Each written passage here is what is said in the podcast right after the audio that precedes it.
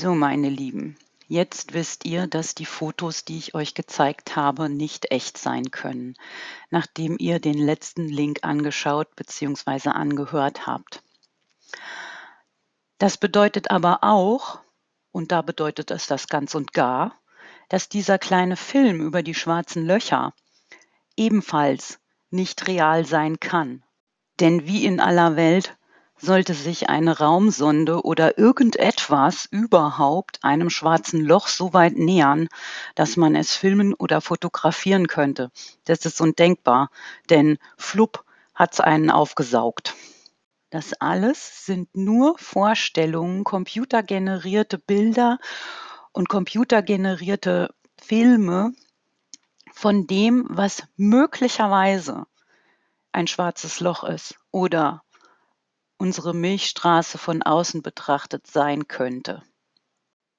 Natürlich basieren diese Modelle auf dem neuesten Stand der Forschung, ganz klar.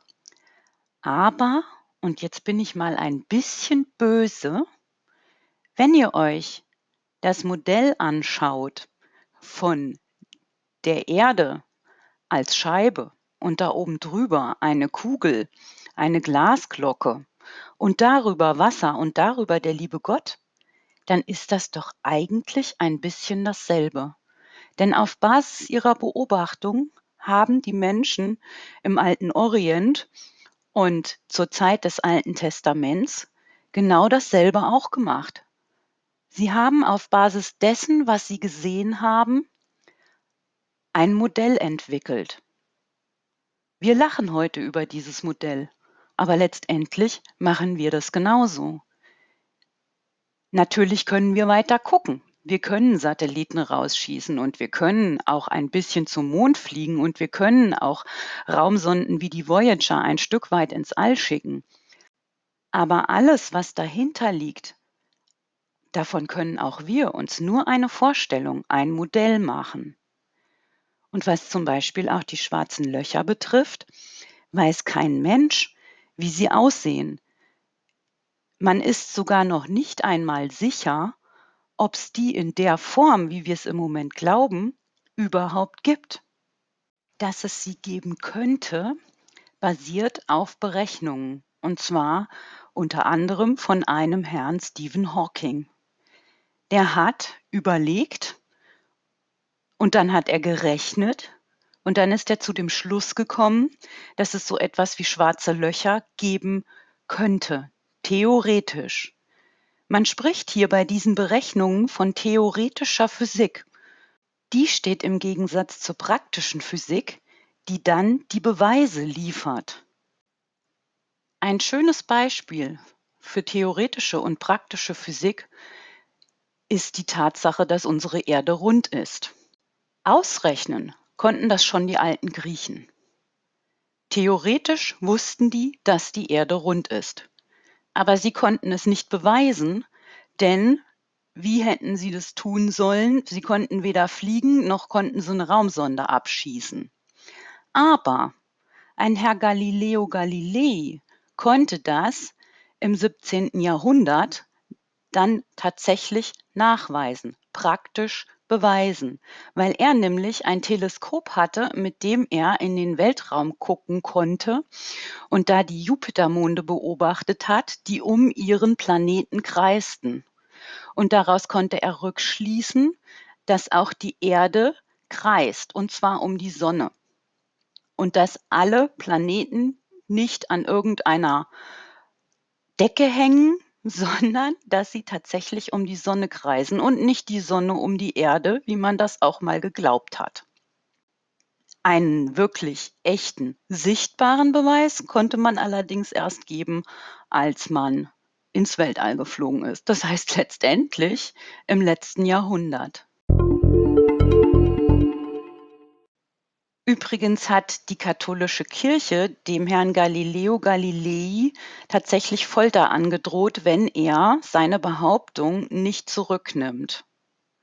Es war ein bisschen gefährlich, solche Dinge über den Kosmos und das Universum zu erforschen. Man hat Galileo Galilei erst im letzten Jahrhundert, Ende des letzten Jahrhunderts, also in den 1990er Jahren, rehabilitiert. Erst da hat man wirklich zugegeben, dass er recht hatte. Das aber für mich absolut schlagende Beispiel für die Macht der theoretischen Physik, die dann wirklich weltverändernd ist, ist der Herr Albert Einstein mit seiner Relativitätstheorie. Als der Anfang des 20. Jahrhunderts seine Relativitätstheorie aufstellte, kam er nämlich durch Berechnungen zu dem Schluss, dass alles, was man bisher über diese Welt, über das Universum zu wissen geglaubt hatte, nicht sein kann.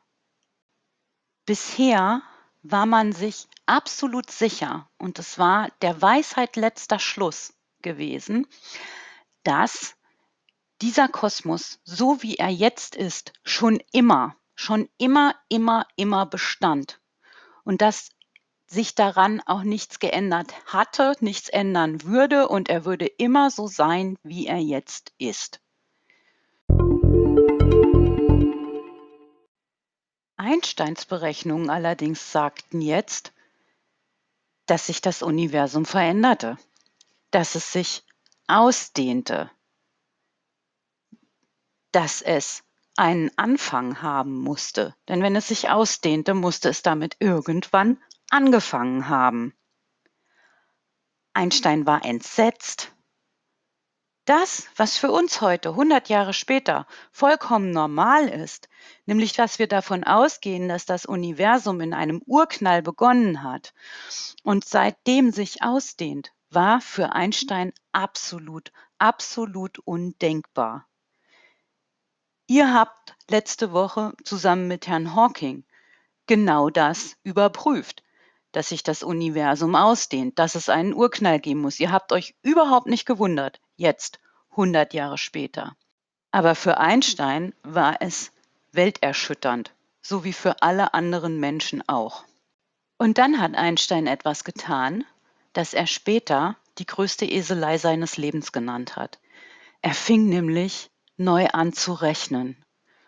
Und diesmal rechnete er so, dass das Ergebnis für ihn wieder passte. Ihr müsst euch das vorstellen. Er hatte eine erste Berechnung gemacht, die zeigte ihm, dass die Welt, so wie wir es bis jetzt geglaubt haben, nicht sein konnte. Aber weil er das nicht glauben wollte, fing er neu an zu rechnen und rechnete jetzt so, dass ihm das Ergebnis wieder passte. Was ist das denn, werdet ihr fragen. Das ist doch nicht wissenschaftlich. Naja, es war aber so. Tatsache ist, dass Einstein in seine Rechnung eine Konstante einführte, die dafür sorgte, dass alles wieder beim Alten war. Aber das ging eben nur, weil das alles bis jetzt theoretisch war. Der neue Kracher kam, als ein Herr Hubble nachweisen konnte, dass das Universum sich ausdehnte. Die praktische Physik hat jetzt durch Beobachtung den Beweis geliefert, dass Einsteins erste Idee, nämlich dass das Universum sich ausdehnt, richtig war. Hier habt ihr das für mich schlagendste Beispiel dafür, was theoretische Physik an großartigen Gedanken hat, so großartig, dass man sie selber nicht glauben will. Aber irgendwann kommt die praktische Physik und kann es tatsächlich nachweisen und der, das Erschrecken ist riesig. Damit ist die Sache allerdings noch nicht zu Ende, denn es ging weiter.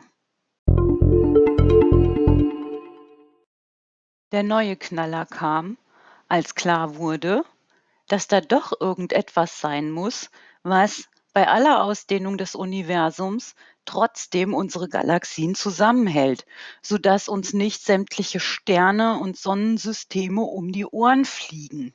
Allerdings wusste man nicht, was das war und kam dann auf das zurück, was Einstein verworfen hatte, nämlich diese Konstante in der Rechnung. Andere kamen auf die Idee, dass es dunkle Energie sein müsste, die da wirkt, aber so richtig wusste es keiner, man rechnet, man berechnet, man beobachtet, aber der Beweis dafür, was das nun ist, das dafür sorgt, dass wir hier nicht im Planetenchaos davonwirbeln, steht noch aus. Inzwischen gibt es sogar wieder Forscher, die den Urknall anzweifeln. Hier seht ihr, dass unsere ganze scheinbare Wissenschaft, unser ganzes Wissen, über das wir uns so sicher sind, alles andere als sicher ist. Das, was wir wissen, erscheint uns als unglaublich viel und wir fühlen uns unglaublich schlau gegenüber den Menschen, die vor 3000 Jahren an eine Scheibe glaubten mit einer Kuppel darüber. Aber wie viel weiter sind wir denn gekommen? Wir kommen ja noch nicht mal raus aus unserer Galaxie mit dem, was wir beobachten können. Kein Mensch hat jemals ein schwarzes Loch gesehen oder die Galaxie von außen. Mein Ziel war es nicht, euch in eurem Weltbild zu verunsichern oder anzuzweifeln, die ganzen Forschungsergebnisse der letzten 100 Jahre. Mein Ziel war einfach nur euch zu sagen, dass die Menschen vor 2000, 3000 Jahren nicht unbedingt dümmer waren als wir heute. Wir haben nur andere Möglichkeiten. Das, was mich jetzt am Ende dieser Stunde wirklich interessieren würde, ist, was ihr denkt über unser Wissen, Glaube und Naturwissenschaft. Denn bei allem, was wir an Erkenntnissen haben, erklären sie uns eins nicht, nämlich woher kommen wir? Sind wir hier zufällig oder hat unser Hiersein ein Ziel, einen Sinn? Das, was uns auf diese Sinnfragen Antwort gibt, sind eher die Schöpfungsmythen, denn sie erzählen in Genesis 1 zum Beispiel von einem Kosmos, der von einem Schöpfergott erschaffen wurde und in dem die Menschen leben, weil es dieser Gott will. Er hat sie erschaffen und er will sie, mitsamt der ganzen Schöpfung. Natürlich ist es eine Frage, ob man an so etwas in unserer modernen Welt noch glauben kann. Aber spannenderweise war es einer der bekanntesten deutschen Physiker, ein Nobelpreisträger, ein Quantenphysiker, der Herr Werner Heisenberg, der folgenden Satz gesagt hat. Der erste Schluck aus dem Becher der Naturwissenschaft macht atheistisch. Also man glaubt nicht mehr an Gott. Aber auf dem Grunde des Bechers wartet Gott. Nochmal den Satz ohne meine Erklärung. Der erste Schluck aus dem Becher der Naturwissenschaft macht atheistisch. Aber auf dem Boden des Bechers wartet Gott. Man könnte ja bei aller Wissenschaft auch fragen, wer hat den Urknall geknallt? Es würde mich sehr interessieren, was ihr am Ende dieser Stunde über unser Thema Glaube und Naturwissenschaft denkt. Ich werde euch ein Padlet aufmachen, in dem ihr euch äußern könnt. Ich werde das Padlet so öffnen, dass ihr eure Posts auch gegenseitig kommentieren könnt. Bitte seid höflich miteinander. Es ist nur Interesse halber, ihr könnt natürlich anonym posten. Aber ich werde es die ganze restliche Woche offen lassen bis zum nächsten Dienstag. Ansonsten wünsche ich noch eine schöne Arbeitswoche und bin gespannt, ob ich etwas oder was ich auf euren Padlets finden werde. Tschüss!